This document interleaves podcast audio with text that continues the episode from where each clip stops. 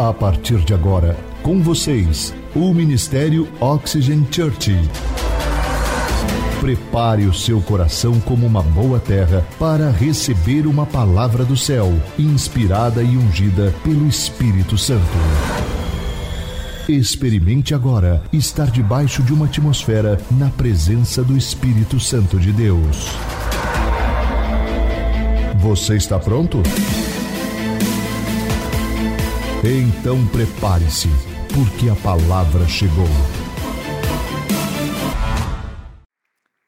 Quando eu me converti a Jesus, eu me batizei. Nesse período eu aprendi muita coisa sobre o Evangelho, como ser igreja, sobre oração, vida de jejum, oração, sobre consagração, a importância da palavra de Deus, mas uma das lições que mais me marcou nessa época foi que a sua vida fala mais do que qualquer discurso. Diga comigo assim: a minha vida fala mais do que o meu discurso. O problema é que o que eu mais via nesse período era pregadores, pregadores, mestres, pastores, pessoas que se diziam serem cristãs, mas o discurso delas não estava alinhado com a prática delas. Mas eu acredito que aquele problema daquela época não era somente daquela época, mas de todos os tempos, até mesmo hoje, porque o ser cristão é muito mais do que uma nomenclatura. Não, não, é muito mais do que visitar um templo aos finais de semanas. Não é uma religião, na verdade, passa longe de uma tradição. Ser cristão é essência, é evidência, é Deus vivendo em nós. Por isso o título da mensagem de hoje é Manifestando a presença de Deus. Muitas pessoas até desejam que aquilo que transformou elas um dia saia de dentro para fora e toque outras pessoas, mas elas não sabem como fazer isso. E com o passar do tempo, por elas tentarem e não conseguirem, eu acredito que todos vocês, quando se converteram a Jesus, tiveram uma experiência com Ele, vocês queriam que isso que vocês estavam experimentando tocasse outras pessoas. E quando você passa o tempo e você não consegue ver isso com tanta evidência, você desanima, acaba vivendo uma tradição e uma religião. Por isso eu quero te convidar a meditar na palavra de Deus hoje. Feche seus olhos. Amado e querido Espírito Santo, seja muito bem-vindo neste lugar. A tua graça inunda o nosso ambiente, os nossos corações. Te damos graça porque o Senhor é bom e as tuas misericórdias se renovam todas as manhãs. Pedimos que o teu amado querido Espírito Santo se manifeste entre nós. O Senhor não precisa chegar ao final dessa mensagem, mas todos aqueles que forem compreendendo a palavra ao longo dela possam ter a manifestação de curas, milagres, transformações e o toque da tua presença seja evidente entre nós. Em nome de Jesus. Amém. Quero ler um texto com vocês que está em 1 Coríntios capítulo 2, versículo 4 ao 5. Eu peço que você preste muita atenção na mensagem de hoje, por ser um assunto complexo. Vou falar um pouco sobre biologia, um pouquinho sobre ciência, sobre física. Então preste muita atenção para que você acompanhe o raciocínio. 1 Coríntios capítulo 2, versículo 4 e 5 diz assim, Paulo dizendo: "A minha mensagem e a minha pregação não consistiram em palavras persuasivas de sabedoria, mas em demonstração do poder do Espírito, para que a fé de vocês tem, que vocês têm não se baseasse na sabedoria humana, mas no poder de Deus." 1 Coríntios capítulo 4, versículo 20, Paulo também vai dizer, vamos ler juntos, vamos lá, um, dois, três, pois o reino de Deus não consiste em palavras, mas em poder. Paulo, ele sabia muito bem de onde vinha a fonte de todo o poder que estava sobre a sua vida e sobre o seu ministério. Paulo tinha tanto da vida de Deus fluindo através da vida dele, que os lenços de Paulo curavam. Os lenços dele libertavam pessoas. As decisões que Paulo tomava eram feitas baseada na voz de Deus. Deus falava para ele: Paulo, faça isso. Paulo, não faça isso. Paulo, vá pregar em tal lugar. Paulo, não vá pregar em tal lugar. Ele era guiado em cada escolha, cada decisão através do Espírito do Alto que estava sobre ele. E algumas vezes era por sua voz, outras vezes por visões. Era mais do que um discurso, era muito mais do que palavras escolhidas por Paulo, é isso que ele está dizendo. Era um poder que emanava de dentro do reino de Deus, que habitava dentro dele. E às vezes ele não precisava nem falar nada, nenhuma só palavra, simplesmente o poder que estava sobre ele emanava dele e tocava as pessoas. E na verdade nunca foi tão necessário as pessoas verem o poder de Deus, do reino de Deus, emanando de dentro do reino das nossas vidas. As pessoas e o mundo estão cansadas de discursos religiosos. As pessoas vão a uma igreja e elas estão cansadas porque elas ouvem a mesma coisa. Todas estão falando o mesmo discurso. Mas o que atrai as pessoas e retém elas é quando alguém abre a boca e alguém diz: Eu não sei se o céu desceu nesse lugar ou se a terra subiu. Algo diferente aconteceu. É diferente, não é discurso. Nós fomos chamados, não fomos chamados simplesmente para viver uma vida comum, mas para manifestarmos o reino de Deus onde nós estamos que a cada decisão em minha vida, a cada provisão, seja um resultado do movimento do céu na minha vida. Se seja uma provisão, se seja uma escolha, se seja uma decisão, seja o movimento, o resultado do movimento do céu. Nós olhamos para alguns pregadores de antigamente, algumas pessoas de antigamente, como Oral Roberts, Telly Osborne, Catherine Kuma e tantos outros, eles tinham algo sobre ele, mulheres do passado que tinham algo, eles realizavam coisas sobrenaturais. Eles eram guiados, eu já contei outras histórias aqui, como a Mama Jenks. Coisas que a razão humana não entende. Mas o que eles tinham, o que eles descobriam, que eles sabiam da profundidade que carregavam a presença de Deus. E hoje, eu quero descobrir isso para vocês. Hoje nós iremos olhar para um elemento específico no tabernáculo. Nós estamos estudando e olhando para o tabernáculo, como que ele se aplica hoje em nossas vidas. Nós vamos olhar para um elemento chamado candelabro, que é algo parecido com esse, ou chamado de menorá. O que viria a ser na nova aliança? Eu quero compartilhar três coisas sobre ele. Vamos lá? Então, o primeiro ponto é desvendando o candelabro. Êxodo capítulo 25, versículo de número 37 ao 40 diz assim: Faça-lhe também sete lâmpadas, e coloque-as nele para iluminar a frente dele. Os seus cortadores de pavio e seus apagadores serão de ouro puro. Com 35 quilos de ouro puro, faça o candelabro e todos esses utensílios. Preste atenção nesse detalhe. Tenha o cuidado de fazê-lo segundo o modelo que lhe foi mostrado no monte. Deus novamente está falando com Moisés e dizendo: Olha, eu preciso que você faça exatamente como eu estou pedindo para você fazer, nem a mais, nem a menos, porque tinha um significado. Então, quando você olha para o tabernáculo, nós tínhamos dentro dele, no santo lugar, algo que era chamado de menorá ou candelabro. Ali dentro do tabernáculo não tinha nenhum tipo de iluminação, havia tecidos grossos que cobriam a estrutura e logo o sacerdote, quando ele entrava no santo lugar, ele precisava de um mínimo de iluminação. E então era desenhado esse candelabro para clarear, iluminar. O candelabro era uma relíquia de Deus.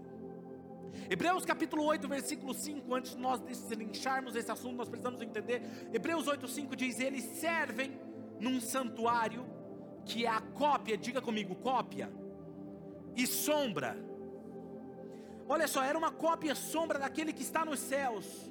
Já que Moisés foi avisado quando estava para construir o tabernáculo, tenham cuidado de fazer tudo segundo o modelo que lhe foi mostrado no monte. Esse candelabro deveria ser feito com três braços de cada lado. Três braços. Para manter acesa a chama. E nele deveria ter o formato de flor de amêndoa. Já já nós vamos voltar. Isso aqui são como se fosse flor de amêndoas em cada haste. Ou seja, teria nove de um lado e nove do outro. O que significa isso? Apocalipse capítulo 1, versículo 12 e 13 e o versículo 20 vai nos dizer o que o candelabro representava. Voltei-me para ver quem falava comigo, voltando-me vi sete candelabros de ouro, e entre os candelabros alguém semelhante a um filho do homem, que era Jesus, com uma veste que chegava aos seus pés e um cinturão de ouro ao redor do peito. Este é um mistério das sete estrelas que você viu em minha mão direita e dos sete candelabros. As sete estrelas são os anjos das sete igrejas, e os sete candelabros são as sete igrejas. Ou seja, veja que Jesus, ele estava andando entre os candelabros. Imagine sete candelabros e Jesus andando no meio deles. Preste atenção nisso. Tem um significado. E algo interessante me chama a atenção que o candelabro representava a igreja. Agora vamos ver quem é a igreja. 1 Coríntios 3,16 diz: Vocês não sabem que vocês são santuário de Deus e que o Espírito de Deus habita em vocês? Nós somos a igreja. E algo interessante observarmos no candelabro era a missão do sacerdote. A missão do sacerdote, ele deveria manter a chama acesa sobre cada um destes, dessas hastes. Êxodo capítulo 27, versículo 20 diz assim: Ordene aos israelitas que tragam o que? Azeite puro de oliva batidas para a iluminação, para que as lâmpadas fiquem sempre acesas. Preste atenção: o que mantinha a claridade dentro do tabernáculo era o fato de ter azeite puro batido, de oliva batido. Interessante quando a gente olha para isso, porque ela deveria ser mantida acesa constantemente. No Novo Testamento, Paulo vai nos dizer que nós devemos nos encher do Espírito Santo, ou seja, do azeite que representa o Espírito Santo e não se apague. 1 Tessalonicenses 5,19 diz assim: Não apaguem o Espírito. No tabernáculo, os sacerdotes eram encarregados de cuidar da menorá, de manter elas acesas, e ali Aquele candelabro com sete braços, um dos mais sagrados objetos do santuário, a menorá, era acesa todos os dias e a sua luz deveria brilhar continuamente, e era função do sacerdote. Nós aprendemos que nós somos sacerdotes, reis e sacerdotes. É nossa função manter acesa a chama em nossas vidas. Então o sacerdote usava uma ferramenta, conhecida como alguns como espevitadeira. O que, que é espevitadeira? Diga comigo, espevitadeira. Eu quero que você guarde isso. Era como se fosse uma tesoura e algo que cutucava para tirar, cortar o pavio na ponta. Quando ele estava com um queimado, uma parte queimada, ele cortava e ele limpava o resto de resquício do azeite que estava ali queimando. Agora é interessante, olha isso. Por que, que ele fazia isso? Para manter ela acesa, brilhante e cada vez mais clara. Êxodo 25, versículo 37 e 38 diz assim: Faça-lhe também sete lâmpadas e coloque-as nele para que ilumine a frente dele. Seus cortadores de pavio e seus apagadores serão de ouro puro. Então, agora preste atenção: essa ação aparentemente simples do sacerdote carrega uma profunda significância espiritual. A primeira significância que representa é que a espevitadeira, nesse contexto, é um instrumento de renovação, um meio de eliminar o que é desnecessário queimado e esgotado em nossas vidas. Enquanto você permite aquilo que já foi queimado, esgotado e queimado e desnecessário em sua vida, a sua luz diminui. Quando você limpa a sua vida, a chama acende muito mais clara e ela se torna muito mais evidente. E assim como o sacerdote, a missão dele era usar essa espevitadeira para limpar, cortar aquilo que obscurecia a luz, nós podemos permitir que o Espírito Santo também, como espevitadeira, possa ir nas áreas mais obscuras do nosso coração e da nossa mente e limpar, cortar, tirar aquilo que é desnecessário da nossa vida. E essa espevitadeira espiritual pode às vezes ser desconfortável, talvez dolorosa, mas necessária em nossas vidas. Esses são aqueles momentos na nossa vida que nós não entendemos, mas que Deus usa as circunstâncias dolorosas para limpar e nos fazer livrar daquilo que nós estamos carregando há tempos como um peso em nossa vida. Talvez tem coisas que acontecem na sua vida, pode aplaudir. Todas as vezes que acontece algo na sua vida e você não entende por que, que aquilo saiu, por que, que aquela pessoa saiu da minha vida, por que, que essa situação me tirou isso, calma. Deus está limpando para que a sua luz brilhe mais. Manter o azeite puro, puro fala de processo, diga comigo, processo. Fala de processo porque a azeitona passava para ser extraído o azeite, ela passava por um processo. E no processo ela era esmagada. Era uma pedra enorme com um furo no meio. Colocava as azeitonas ali espalhadas, vinha outra pedra gigante em cima e rodava em cima dela. E esmagava a azeitona. E quanto mais ela esmagava, o primeiro azeite a sair era considerado o azeite mais puro e separado para unção e consagração. Deixa eu falar algo para você. O azeite puro só sai da sua vida quando Deus consegue extrair de você, da sua essência, passando pelos processos da vida.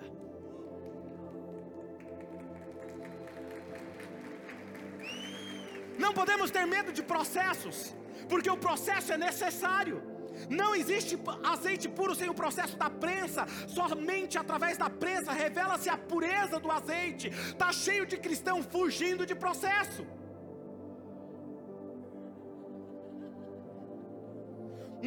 Fuja do processo. Deus te trouxe aqui hoje para você entender uma coisa de uma vez por todas. Não fuja do processo, porque eu estou extraindo o melhor azeite da sua vida. Estou extraindo a essência sua. Muitos querem ver a luz da presença de Deus brilhar em suas vidas, mas nunca estão dispostos a serem espevitados, limpos, cortados, aquilo que é resquício que ofusca a presença de Deus. Por isso eu estou aqui para dizer hoje: a verdadeira grandeza não se mede pelo que você conquistou, mas por aquilo que você superou. Segunda coisa, acendendo a chama do entendimento. Depois que você passa pelo processo de ser espevitado para manter acesa a luz e fazer ela brilhar, o que deve brilhar, pastor? O que deve ser evidente diante das pessoas? O candelabro, a menorá, ela tinha sete hastes. E isso elas representavam a plenitude da manifestação do Espírito Santo em nós. Preste atenção nisso. Primeira coisa, quando você olha para o candelabro, ela representa a plenitude do Espírito do alto agindo em minha vida e na sua vida. Todo cristão tem que ter essa meta, chegarmos a essa plenitude. Isaías capítulo 11, versículo 2 diz: O Espírito do Senhor repousará sobre ele o Espírito que dá sabedoria, entendimento, o Espírito que traz conselho e poder, o Espírito que dá conhecimento e temor do Senhor. Ou seja, esse texto apontava para Jesus, mas também para a obra manifestada de Deus sobre todos os cristãos, porque nós somos o corpo de Cristo. Ou seja, em cada haste representava um nome do Espírito, reconhecido como Espírito. É porque tem sete Espíritos de Deus? Não os nomes reconhecidos. Primeiro, qual é? Espírito de temor, espírito de sabedoria, espírito de entendimento, espírito do Senhor, espírito de poder, espírito de conhecimento e espírito de conselho. Agora preste atenção, perceba que antes deveria ter três peças no formato de flores de amêndoa que representava frutificação e vida. Acompanhe comigo essa explicação. Perceba, em cada haste deveria ter representando três flores de amêndoas em cada haste. Por que isso? Totalizando nove de um lado, nove do lado esquerdo e do, nove do lado direito. Primeiro representa as nove, os nove dons do Espírito Santo. Do outro lado, os nove manifestação do fruto do Espírito. E os nove, um de um lado ou de outro, para dar equilíbrio. Está cheio de gente que quer ter os dons do Espírito sem ter o caráter que sustenta os dons do Espírito. Gálatas capítulo 5, versículo 22, vamos lá, vamos olhar aqui na imagem. Mas o fruto do Espírito é o que? Amor, alegria, paz, paciência, amabilidade, bondade, fidelidade, mansidão e domínio próprio. Contra essas coisas não há lei. Quando olhamos as cate categorias dos dons, percebemos a mesma semelhança, três cate categorias para os dons. Olha em 1 Coríntios capítulo 12, versículo 8 ao 10, diz assim: "Pelo espírito A um é dada a palavra de sabedoria, ao outro, pelo mesmo Espírito, a palavra de conhecimento, ao outro, fé pelo mesmo Espírito há outro dons de curar, pelo único Espírito há outro poder para operar milagres, o outro profecia, o outro discernimento de espírito e outro variedade de línguas e a outro interpretação de línguas. Ou seja, três categorias que representavam poder, revelação e inspiração. Agora veja essa imagem pelo qual Deus manifesta e quer através das nossas vidas. Primeiro, o que, que ele representa? Projeta para mim a imagem. Olha lá, Primeiro nós temos ali o espírito de poder, e muitas pessoas buscam isso, não é? Que tem cura, fé, milagres. E depois nós temos ali, ó, que sustenta a palavra de sabedoria, palavra de conhecimento, discernimento, profecias, variedade de língua interpretação de línguas. Mas todos esses é sustentado pelo fruto do espírito: amor, alegria, paz, paciência, amabilidade, bondade, fidelidade, mansidão e domínio próprio. Quem está me entendendo? Agora veja. Terceiro ponto dessa mensagem o candelabro hoje. Colossenses capítulo 2, versículo 17, olha o que diz: Essas coisas são sombras do que haveria de vir, a realidade, porém, encontra-se onde? Em Cristo. No original, no grego, não quer dizer simplesmente em Cristo, significa essa realidade se encontra no corpo de Cristo. A realidade disso que vocês estão vendo que é a sombra, ela está completa no corpo físico de Jesus. É isso que ele está falando. 1 Coríntios 6,19 diz: Acaso não sabem que o corpo de vocês é santuário do Espírito Santo e que habita em vocês e que lhes foi dado por Deus e que vocês não são de vocês mesmos? Ou seja, nós somos o santuário, nós somos o tabernáculo, ok? Agora observe essa imagem, observe esse vídeo de neurônios em nosso cérebro. Na física, e na biologia, o que percorre os nossos neurônios são impulsos elétricos, que são gerados por diferenças de potencial elétrico causada por íons através da membrana celular dos neurônios. Esse fenômeno é conhecido como potencial de ação. E um neurônio, olha isso, um neurônio é a imagem de uma estrutura. Isso aí que você está vendo é a imagem de um neurônio. Como é um neurônio? Óbvio que no nosso cérebro tem muitos. Por ele passa energia, eletricidade e química. E ele é composto por duas coisas importantes: dendritos e sinapses. Os dendritos são ramificações que saem do corpo celular do neurônio e eles atuam como antenas do neurônio, capturando os sinais elétricos e enviando para outros neurônios. A palavra dendrito vem do grego dendron, que significa árvore, pois essas estruturas são ramificadas como galhos de uma árvore. Sinapse, ou seja, aquela parte lá de cima, de cima tá vendo, ó, dendrito. E essa parte de baixo aqui são as sinapses, que são as junções e conexões entre dois neurônios. A sinapse é o local onde o neurônio se comunica com o outro, em suma, os dendritos são as extensões do neurônio que recebem os sinais, enquanto a sinapse são as conexões que permitem a comunicação entre os neurônios. Agora, preste atenção. O que, que é parecido com essa estrutura? Mais um clique. Se eu virar o neurônio, a estrutura dela com ramificações e base, o que que passa? Nossos caminhos neurais elas são formadas, formados pela conexão de todos os neurônios por onde se comunicam pelas sinapses, que passa os impulsos elétricos e químicos, e eles têm as suas ramificações conectadas.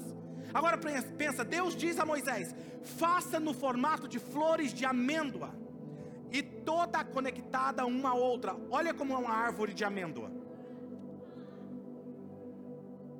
Vários neurônios conectados. Quem está entendendo? Quem está entendendo, gente? Agora perceba que Deus fala para ele: cada flor dessa tem que estar conectada à outra, como se fosse uma só peça. Projeta para mim a imagem de uma sinapse. Como se fosse uma concha, uma perto da outra. Agora imagina Deus falando para Moisés: desenha para mim uma sinapse. Ele não ia conseguir.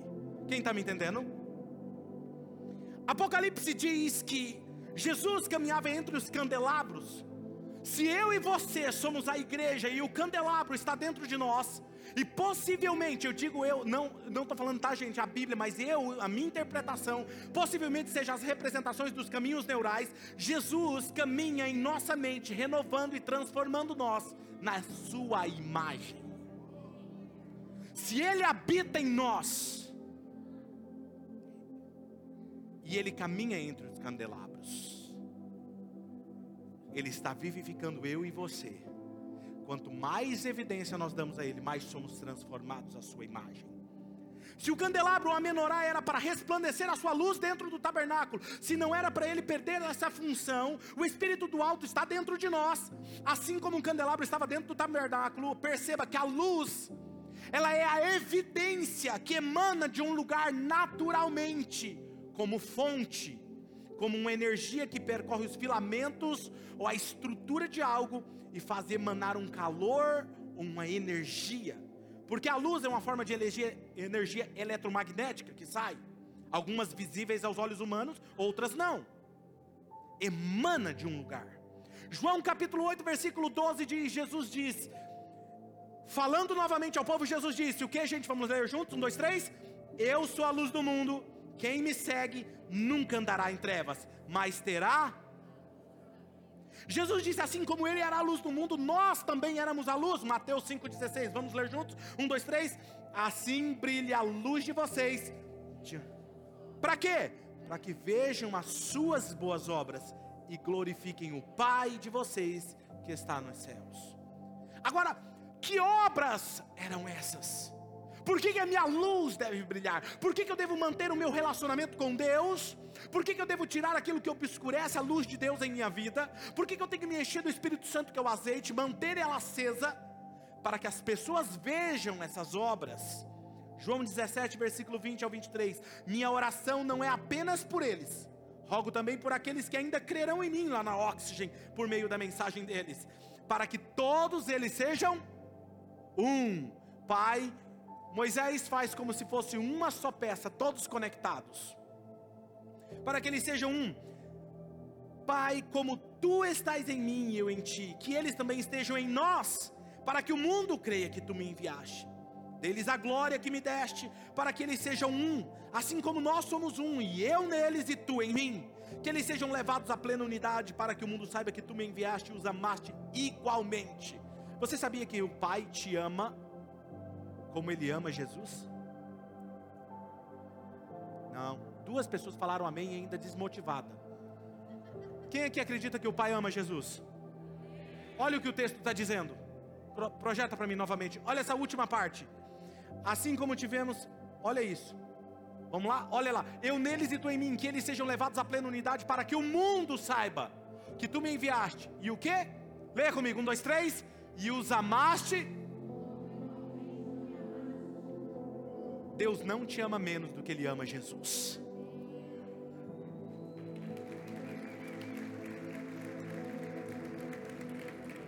Se Jesus era um modelo perfeito e que devemos ser como Ele, olha o que Jesus diz. João 5, versículo 19 ao 21. Jesus lhes deu essa resposta: Eu digo verdadeiramente que o filho não pode fazer nada de si mesmo, só pode fazer o que ele vê o pai fazendo, porque o pai faz o filho também faz. O filho nada pode fazer de si mesmo, pois o pai ama o filho e lhe mostra tudo o que faz. Sim, para admiração, admiração de vocês, ele lhes mostrará obras ainda maiores do que estas. Pois da mesma forma que o pai ressuscita dos mortos e lhe dá vida, o filho também dá vida a quem ele quer. Preste atenção. O pai vem antes do filho ou vem através do filho, e o filho vem através de pessoas como eu e você. E se o pai e o filho são um, agora se Jesus vive em nós, nós temos o Pai vivendo em nós. Então, que tal você, quando for orar, falar assim: Pai, manifesta o teu reino em minha vida. Eu quero te desafiar a fazer essa oração. Cuidado quando você faz isso, com uma escolha consciente e uma entrega voluntária. Ele faz assim. Imagine se você nascesse de novo. E passasse pelo processo de purificação da palavra que nós já aprendemos durante essa série de mensagens, e você tivesse a manifestação do fruto do Espírito, e tivesse também os dons do Espírito, se você passa pelo processo, sua vida constantemente seria a manifestação do reino de Deus em cada decisão, em cada escolha, em cada área da sua vida. O reino de Deus, de forma sobrenatural, fluiria através de você. Por que, que aquelas pessoas tinham isso e viviam isso, pastor, e eu não vivo? Está faltando um processo? Está faltando alguma coisa? Isso é o que Paulo vai nos dizer agora em Cristo, nós somos novas criaturas. 1 Coríntios 15, versículo 45 a seguir diz assim: Assim está escrito: O primeiro homem, Adão, tornou-se um ser vivente. O último Adão, um espírito vivificante, aquele que dá vida. Não foi o espiritual que veio antes, mas o natural, o corpo físico. Depois dele, o espiritual. O primeiro homem era do pó da terra, que é o nosso corpo físico o segundo homem dos céus. Os que são da terra são semelhantes ao homem terreno, e os que são do céu ao homem celestial. Assim como tivemos a imagem do homem terreno, teremos também a imagem do homem celestial. Do que, que ele está falando aqui? Paulo está dizendo: olha, nasceu um ser humano, feito do barro, semelhante ao homem da terra, mas em você será gerado um homem semelhante ao céu. Se eu carrego a imagem de um ser humano comum como qualquer outro dentro de mim, eu carrego a imagem do filho semelhante a ele. Devemos ser apenas um canal aberto pelo Espírito Santo para fluir através de nós e por meio de nós. Ser apenas uma casca onde Cristo que vive em nós possa fluir através de nós. Só tem um detalhe: você só terá essa evidência na sua vida quando houver o equilíbrio do fruto do Espírito e os dons do Espírito. Isso é possível somente quando você nasce de novo. E aí você vai entender o que Nicodemos fala para Jesus, dizendo: Mestre, sabemos que o Senhor ensina da parte de Deus, porque é impossível realizar sinais miraculosos que está fazendo se Deus não estiver com ele. E então Jesus em resposta diz: Digo-lhe a verdade, ninguém pode ver o reino dos céus se ele não nascer de novo. Mateus 10, 40: Quem recebe vocês, recebe a mim, e quem me recebe, recebe aquele que me enviou. João 20, 21, 22 diz assim: Novamente Jesus disse: Pai, seja com vocês, assim como o Pai me enviou, eu envio vocês. E com isso soprou sobre eles e disse: Recebam o Espírito Santo. Em outras palavras, Jesus estava nos dizendo: Vocês são a chave de ligação entre eu e o mundo, eu e as pessoas. Quando você tem essa consciência de que Deus vive em você, você vai entrar naquela instituição, naquele estabelecimento. Você não tem mais medo do diabo. Você já viu Deus com medo do diabo? Tem gente que corre com medo de endemoniado. Se Deus habita em você, o diabo tem medo de você porque aquele que habita em você é maior do que aquele que habita no mundo.